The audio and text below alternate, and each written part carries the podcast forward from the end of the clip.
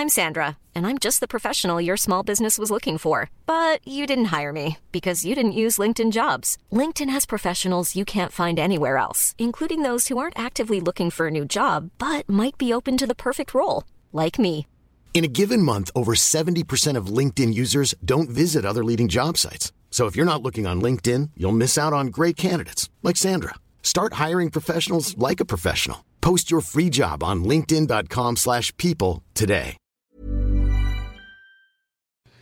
Hola, ¿cómo estás? Te habla Víctor Hugo Manzanilla y quiero darte un anuncio súper rápido. Quiero invitarte a la semana del Expert Prenur. Es una semana de entrenamiento en el área de negocios y el emprendimiento que voy a estar dando desde el 20 de abril al 27 de abril de este año 2020. ¿ok? Te invito para que descubres cómo impulsar tu negocio una vez por todas y el método mediante el cual lograrás adquirir decisión, firmeza y claridad para ser tu propio jefe. Es totalmente gratuito y puedes registrarte desde ya yendo a emprendedorhoy.com.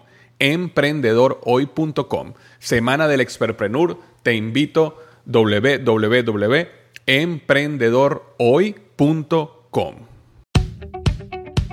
Hola, yo soy Víctor Hugo Manzanilla y bienvenido al programa Liderazgo Hoy, un podcast diseñado para ayudarnos a crecer como líderes. Un programa donde te convenceremos que tú eres capaz de cambiar tu vida, alcanzar el éxito y dejar una huella imborrable en la vida de tu familia, tus amigos y el mundo. Prepárate, porque los mejores días de tu vida están al frente de ti.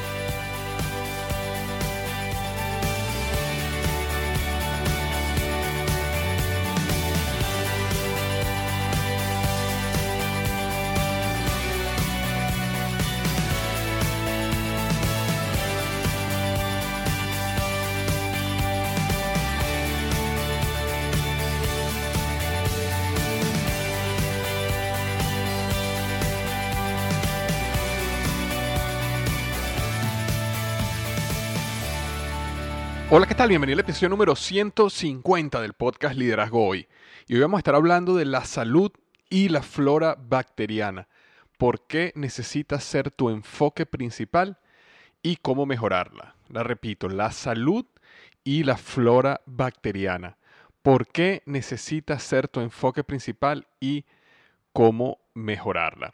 Este es un episodio diferente a la mayoría y a lo mejor te vas a preguntar, pero ¿por qué un podcast sobre liderazgo, desarrollo personal, trabajo en equipo, todos estos temas que, discuto yo semanalmente? ¿Por qué ahora un episodio sobre la flora bacteriana y la salud? Eh, debería esperarme este tipo de podcast o artículos en el, en el blog Liderazgo Hoy o en el podcast Liderazgo Hoy. Y te cuento un poco de la historia de mi perspectiva escribiendo desde que nació el blog Liderazgo Hoy y luego el podcast hasta el día de hoy. ¿no? Cuando, cuando yo comencé el blog Liderazgo Hoy, eh, ya sería el año 2012, eh, mi enfoque estaba en temas prácticos muy enfocados en el liderazgo o desarrollo personal o trabajo en equipo. Y temas como mm, tres pasos para desarrollar un equipo exitoso o cómo desarrollar metas que realmente funcionan o muchas veces siete claves para esto o aquello. Pero eran temas bien prácticos, al punto, artículos bien eh, cortos que ayudaban a las personas en temas bien específicos, eh, que tenían que ver con ese desarrollo de habilidades eh, y, fortalezas externas, ¿no? Lo que yo en mi libro Tu Momento Ahora hablo conquistando lo externo, ¿no? Ahora, con el tiempo me di cuenta que había un factor adicional bueno, varios factores adicionales, pero especialmente un factor adicional que era neurálgico para nuestro desarrollo como líderes o como individuos, como personas exitosos. Y eso era la psicología. Este, los tips y las claves y los secretos que yo hablaba en esos primeros artículos eran buenos y, todavía escribo artículos y hago podcast respecto a eso porque yo siento que uno nunca debe perder la practicidad y aterrizar los conceptos que son un poco etéreos a, la, tierra y, y, colocar aplicaciones que la gente pueda leer un artículo, escuchar un podcast y aplicarlos inmediatamente. Este, pero aunque e, esa, esa parte era buena, necesitaban desarrollarse sobre una base de una reprogramación mental, de una reprogramación psicológica. Porque al final, si, si, has leído mi libro Tu Momento es Ahora o me has escuchado en estos podcasts, has leído mis artículos, sabes que siempre he dicho que La mente es la que dirige las emociones y las emociones son las que nos llevan a tomar decisiones. Las personas que deciden renunciar a un trabajo, a una relación o a, una, o a un negocio o un proyecto, normalmente no lo hacen en los momentos donde se sienten más optimistas, energéticos, llenos de vitalidad. Normalmente lo hacen cuando se sienten frustrados, decaídos, deprimidos o tristes. ¿Ok? Entonces, nosotros tomamos nuestras decisiones en base a los estados emocionales que estamos en el momento que tomamos las decisiones y eso está controlado por la mente y esas decisiones definen nuestro futuro. Entonces, es verdad que hacía falta todo este tema que nos ayuda eh, sobre claves y tips y estrategias que son un ataque externo allá afuera que tenemos que hacer para tener éxito, pero también era importante pensar un poco qué es lo que sucede en la mente, qué es lo que sucede en el cerebro que nos lleva a sentirnos de esta manera o de aquella, porque una persona que pueda controlar sus estados emocionales definitivamente va a ser mucho más exitosa, va a ser mucho más feliz, va a vivir mucho más en paz, va a tener mucha tranquilidad, mucha más tranquilidad en su vida eh, que aquella persona que aunque haya logrado éxito allá afuera, está llena de ansiedad o depresión o estrés o tiene algún otro problema. Entonces, a medida que yo me involucraba más en ese tema de la psicología y el poder de la mente, de lo cual básicamente el capítulo más grande de mi, segundo libro, Tu momento es ahora, tiene que ver con la psicología. Este, descubrí también que la mente está controlada a la vez por nuestro intestino. Y yo sé que ¿qué? ¿Nuestro intestino? Sí, nuestro intestino. Y es lo que ahora llamamos el segundo cerebro. Y de eso es lo que quería conversar ahorita aquí, porque Así como te conté la historia desde ir de lo externo a lo interno y luego de lo interno, digamos la mente, la psicología, a el intestino también, del intestino podemos ir a la mente y nos lleva a tener éxito allá afuera. Entonces al final es, va en, ambas vías, ¿no? Entonces por eso quería hacer este podcast. Creo que es súper interesante que lo escuches hasta el final, porque creo que te va a ayudar. Y al final lo voy a aterrizar con ciertos consejos prácticos de cómo eh, mejorar lo que sería tu salud, tu intestino y tu flora bacteriana, que te va a ayudar para muchas cosas en tu vida. Simplemente antes de comenzar, quería nuevamente recordarte que yo tengo un curso gratuito que se llama El Poder del Hábito, ¿ok? siete pasos para destruir hábitos tóxicos y, y, desarrollar hábitos de éxito duraderos. Si tú eres una persona que quiere destruir la postergación de una vez por todas, si eres una persona que quiere aprender a desarrollar hábitos de éxito, si eres una persona que tiene hábitos tóxicos que sabes que te tienen atado a la mediocridad o no puedes lograr lo que quieras, no dejes de hacer ese curso gratuito, El Poder del Hábito. Eh, puedes registrarte para empezar a recibir los videos en www.tuhabito.com www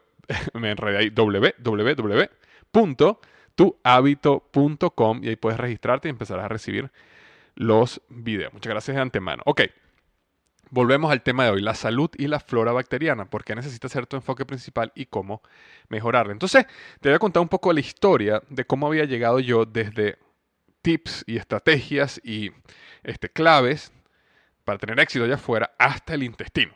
¿Ok? el intestino, nuestro segundo cerebro. ¿Sabes que en nuestro intestino tenemos más de 200 millones de neuronas?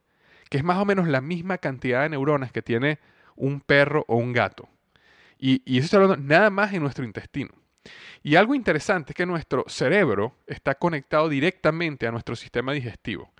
Y cada vez más se están detectando enfermedades cerebrales tales como por ejemplo el Alzheimer y el Parkinson, a través de pruebas en el intestino. Justamente hace unos días estaba viendo sobre unas pruebas de Parkinson que se están haciendo en, acá en los Estados Unidos, donde le hacen una, una toma, una muestra del intestino y en base a los resultados pueden determinar si eres una persona que tiene tendencia a desarrollar Parkinson en el futuro, basado en lo que ellos ven en tu intestino. De hecho, poco a poco, estamos entendiendo de que existe, eh, o, de, por qué existe esa conexión tan fuerte entre el cerebro y esa área abdominal, ¿ok? Si te das cuenta, el área abdominal, el estómago, esta área abdominal es, donde sentimos miedo. Cuando, tenemos miedo, sentimos el miedo en el estómago, ¿verdad? Cuando nos sentimos enamorados, sentimos en nuestro estómago. De hecho, eh, uno dice, oye, siento mariposas en el estómago, ¿no? Cuando uno siente ansiedad, normalmente donde la siente, en el estómago. Okay, de, hecho, muchas veces cuando nosotros decimos algo como que, oye, tenía una corazonada que esto iba a salir así. E, ese, ese sentimiento instintivo que nosotros le llamamos corazonada, muchas veces viene más del área abdominal que del corazón realmente, ¿ok? Y investigando un poco más de eso, fíjate lo que descubrí, ¿no? La, serotonina, que la serotonina es un neurotransmisor. Que está ligado al estado de ánimo, al apetito, al sueño y la memoria, pero básicamente está ligado al estado de ánimo.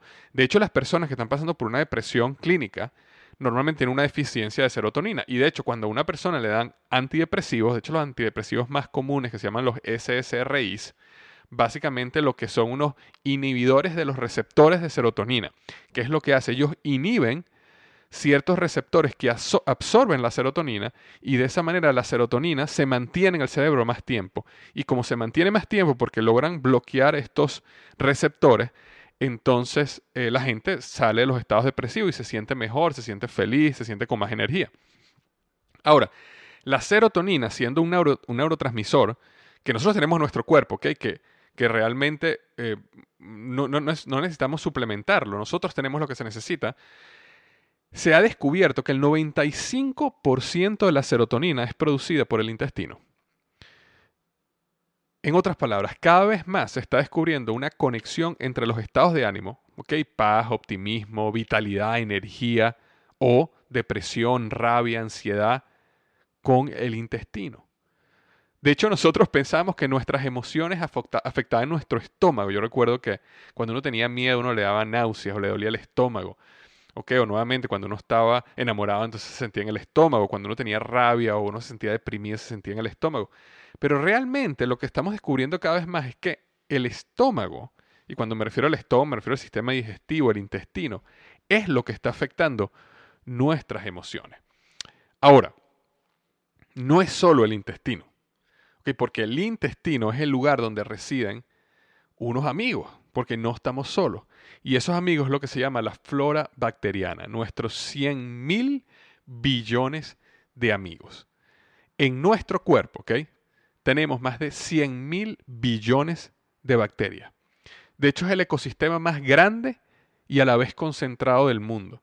En nuestro cuerpo tenemos más bacterias que estrellas en la Vía Láctea. ¿Qué te parece?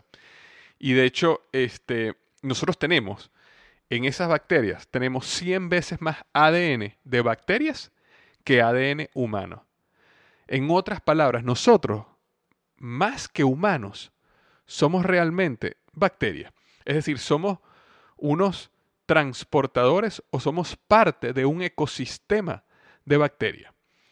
Eh, en nuestro cuerpo nosotros tenemos más de 2 kilogramos de bacterias y esa 2 kilogramos de bacterias genera más del 30% de la energía que nosotros necesitamos. ¿Y cómo la genera? Mayormente se debe a que mucha de la comida que nosotros consumimos no podemos digerirla, pero esas bacterias sí pueden digerirla y ellas se encargan de digerirla y de esa manera nosotros consumimos eh, o ellas generan 30% de la energía que nosotros eh, necesitamos. Ahora, fíjate este, esta interesante curiosidad. Esto fue un experimento que hizo el doctor Stephen McCollins en McMaster University en Canadá. Y fíjate lo que ellos hicieron. Ellos agarraron, y de hecho este experimento fue con ratones, ellos agarraron varios ratones que eran agresivos, ¿ok? Y agarraron varios ratones que eran calmados.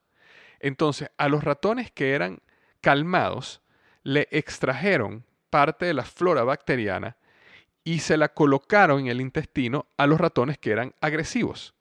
Y al poco tiempo los ratones que eran agresivos se calmaron. Y viceversa, agarraron flora bacteriana que estaba en los ratones que eran agresivos y se la pusieron en el intestino a los ratones que, que eran calmados y al poco tiempo estos ratones se volvieron este, agresivos. Entonces, es interesante ver cómo nuestras emociones, nuestro estado de ánimo, muchas cosas que no sabíamos están conectadas con la flora bacteriana que tenemos en el intestino.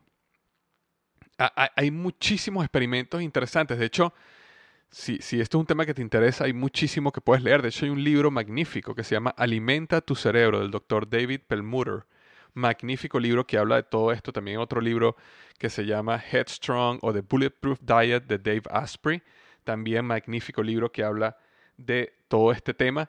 Y ahorita hay bastante de esta literatura allá afuera y puedes investigar muchísimo en Google, pero a mí me está llamando mucho la atención es eh, toda esta conexión que existe entre nuestro intestino, la bacteria que tenemos en nuestro intestino y la salud o falta de salud, los estados emocionales positivos o los estados emocionales negativos que tenemos. De hecho, eh, haciendo investigación para, para hacer este, este podcast y este artículo, que puedes perfectamente leer un resumen de todo lo que estoy hablando en liderazgoy.com barra diagonal 150. Repito, liderazgoy.com barra diagonal 150. De hecho, me encantaría que fueras para allá y me dejaras tu opinión como un comentario. Pero este, entre varios de los estudios que me, que me conseguí cuando estaba haciendo la investigación, inclusive estudios eh, en casos depresivos donde pacientes que estaban depresivos les dieron un probiótico que tenía unas bacterias específicas que se ha conectado con la depresión. Personas que están depresivas tienen una baja, tienen un desbalance en esas dos bacterias y les le dieron, les suplementaron su comida con esas dos bacterias y un grupo, por supuesto, control, que eran personas depresivas, y le dieron simplemente un placebo. Y resulta que en ocho semanas el grupo de personas que estaba tomando el probiótico con esas dos bacterias, es decir, aumentaron eh, la, cantidad de bacterias de esas dos bacterias específicas, rebalancearon su intestino, su flora bacteriana y salieron de los estados depresivos. Y de hecho la conclusión es que tenían data significativamente relevante de que ese probiótico eh, o que de, de, ese tratamiento había sacado a las personas de depresión interesantísimo, donde aquí no había ni psicoterapia, ni este, cualquier otro suplemento, ni siquiera ejercicios, que son básicamente, que, han sido em, eh, estrategias, ni antidepresivos, por supuesto, estrategias súper efectivas para sacar a las personas de depresión, simplemente con probióticos, con un probiótico específico que tenía dos bacterias específicas, lograron sacar a la gente de estados depresivos. Ahora, Víctor, ok, entiendo, nuestro intestino eh, tiene eh, gran cantidad de neuronas, la misma nivel, nivel cantidad de neuronas que un perro o un gato, es decir, está construido similar a nuestro cerebro, está conectado a nuestro cerebro de una manera única. Aparte, Víctor, entiendo que tenemos una gran cantidad de bacterias, ok, perfecto. Ahora, ¿cuál es el problema eh, que tenemos? ¿Qué está sucediendo con la bacteria? ¿Cuál es el problema para que tengamos que hablar de este tema? Ahora, te explico el problema. El problema es que por muchos años, nosotros hemos asociado la palabra microbio y bacteria con algo negativo. desde que yo soy pequeño siempre uno asocia microbio o bacteria con algo negativo.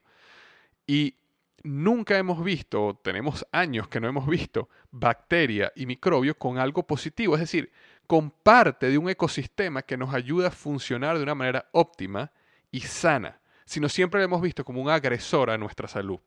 Y en consecuencia a esa manera de ver la vida, a esa manera de ver el mundo, nos hemos llenado de antibióticos excesivos, donde yo, mismo era el primero que recuerdo cuando yo viajaba a México, que en México puedes comprar los antibióticos en una farmacia, por lo menos en aquel momento podías, no sé si ahora uno podía comprar los antibióticos en una farmacia sin récipe médico. Yo recuerdo comprarme botellas de antibióticos para eh, cualquier cosa. Yo, antes sufría muchísimo de dolor de garganta, entonces cada vez dolor de garganta me tomaba una pastilla de antibiótico y magnífico, se me quitaba los dos o tres días. Y entonces, eso, antibióticos excesivos, ¿ok? Químicos utilizados para matar insectos y matar maleza, específicamente el glifosfato, que, o glifosato, perdón, que es, es, el ingrediente principal de un químico que se llama Roundup, que eh, eh, se utiliza prácticamente en todo el mundo y eh, es el ingrediente predilecto para matar las malezas y poder hacer que las, que las eh, cosechas pues crezcan bien. Eh, pero ese, ese químico que mata las bacterias y mata los microbios y mata lo que mata a, a las cosechas, a la siembra, también este, mata nuestras bacterias. Por supuesto, casas esterilizadas de repente nació ese boom. Yo recuerdo cuando yo trabajaba en Procter Gamble, yo estaba, uno de mis primeros roles fue manejar la marca Mr. Clean y yo estuve muy involucrado en lo que era Mr. Clean antibacterial por muchos años. De hecho, yo lancé varios productos antibacteriales. Y recuerdo estudiar mucho al consumidor antibacterial, la persona que es básicamente germofóbica. Y claro, en aquel momento yo no tenía nada de este conocimiento, esto ha sido últimamente. Y me, me acuerdo de no solo utilizarlos muchísimo en mi casa, yo mismo, sino de ir a estas casas que eran casas completamente esterilizadas, donde todo está lleno de Lysol o antibacterial, o todo es antibacterial.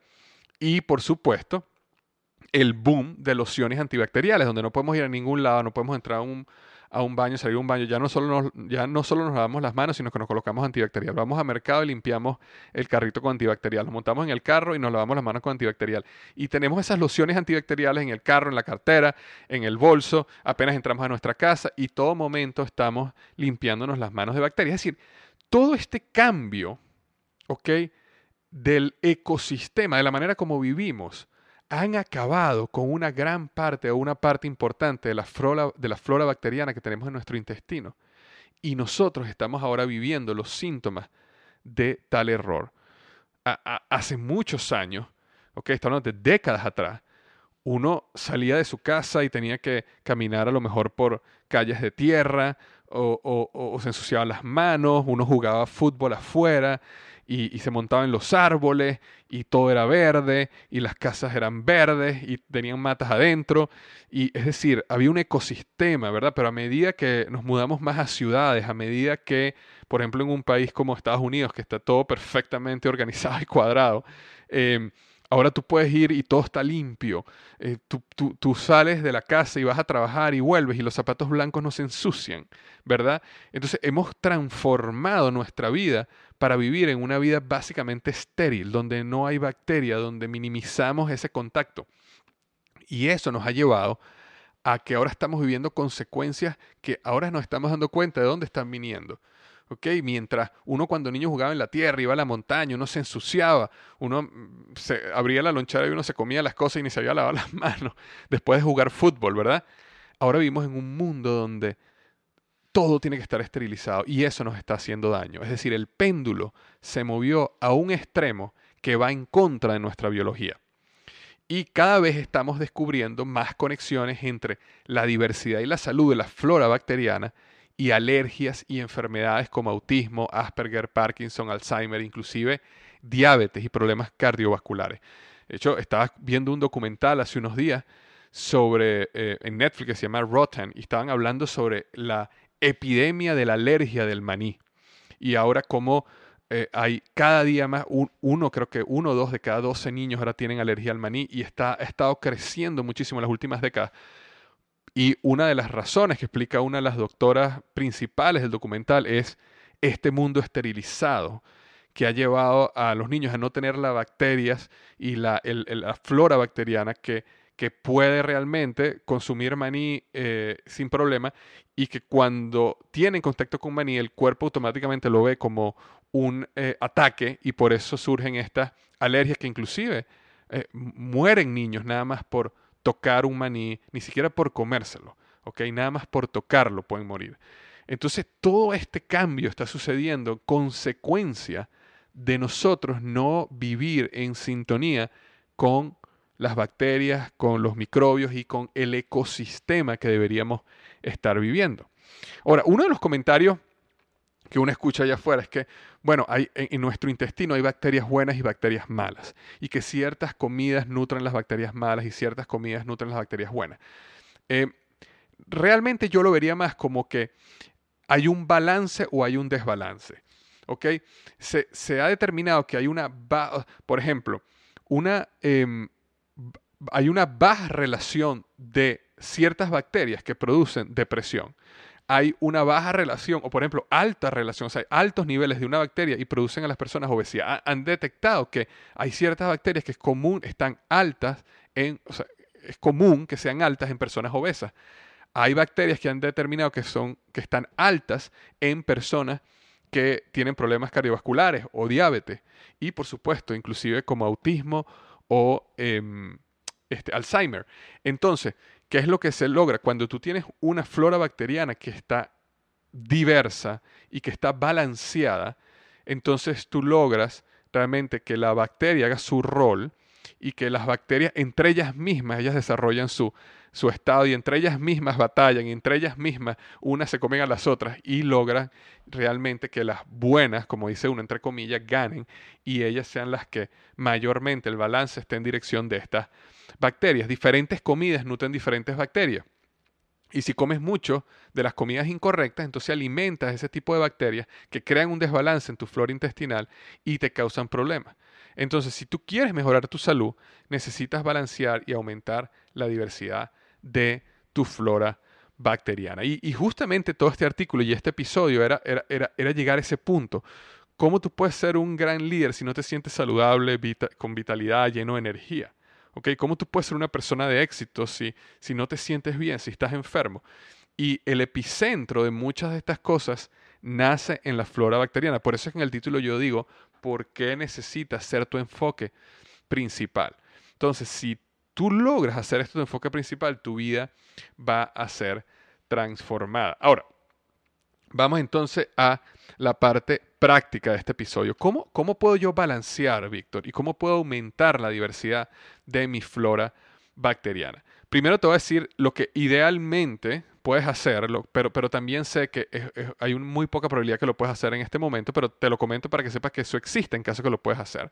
Idealmente haciéndote un examen personalizado que te hacen de tu intestino y de tu flora bacteriana y también te hacen unos exámenes de sangre y, y luego te dan una recomendación específica para tu persona. ¿Por qué? Porque las floras bacterianas de cada uno son diferentes. Entonces, lo que funciona para mí no necesariamente funciona para ti. Y lo que funciona para ti no funciona para mí. Yo, yo me hice ese examen hace unos meses en una compañía que se llama Viome, V-I-O-M-E, V pequeña, V de Venezuela, I-O-M-E. No tengo ninguna afiliación financiera a esta compañía, así que no, no te la estoy recomendando porque hago, algún, hago dinero. Eh, pero simplemente para que sepas que yo lo hice. Yo me hice el examen y este, luego que me hicieron el examen, ellos me dan a mí una explicación detallada de todas las comidas que yo debería comer, todas las que yo debería evitar eh, para yo poder rebalancear mi flora bacteriana. En mi caso, eh, mi flora bacteriana estaba como sana, ¿ok?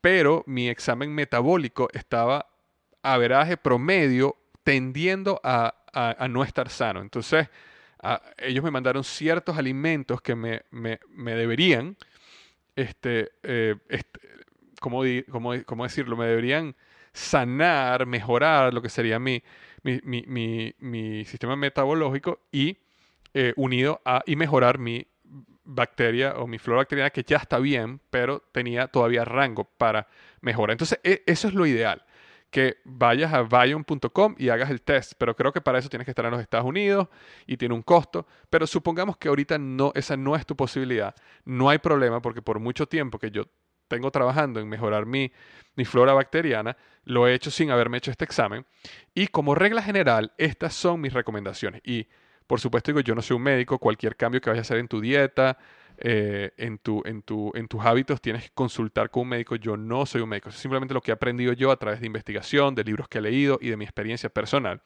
Como regla general, estas son mis recomendaciones.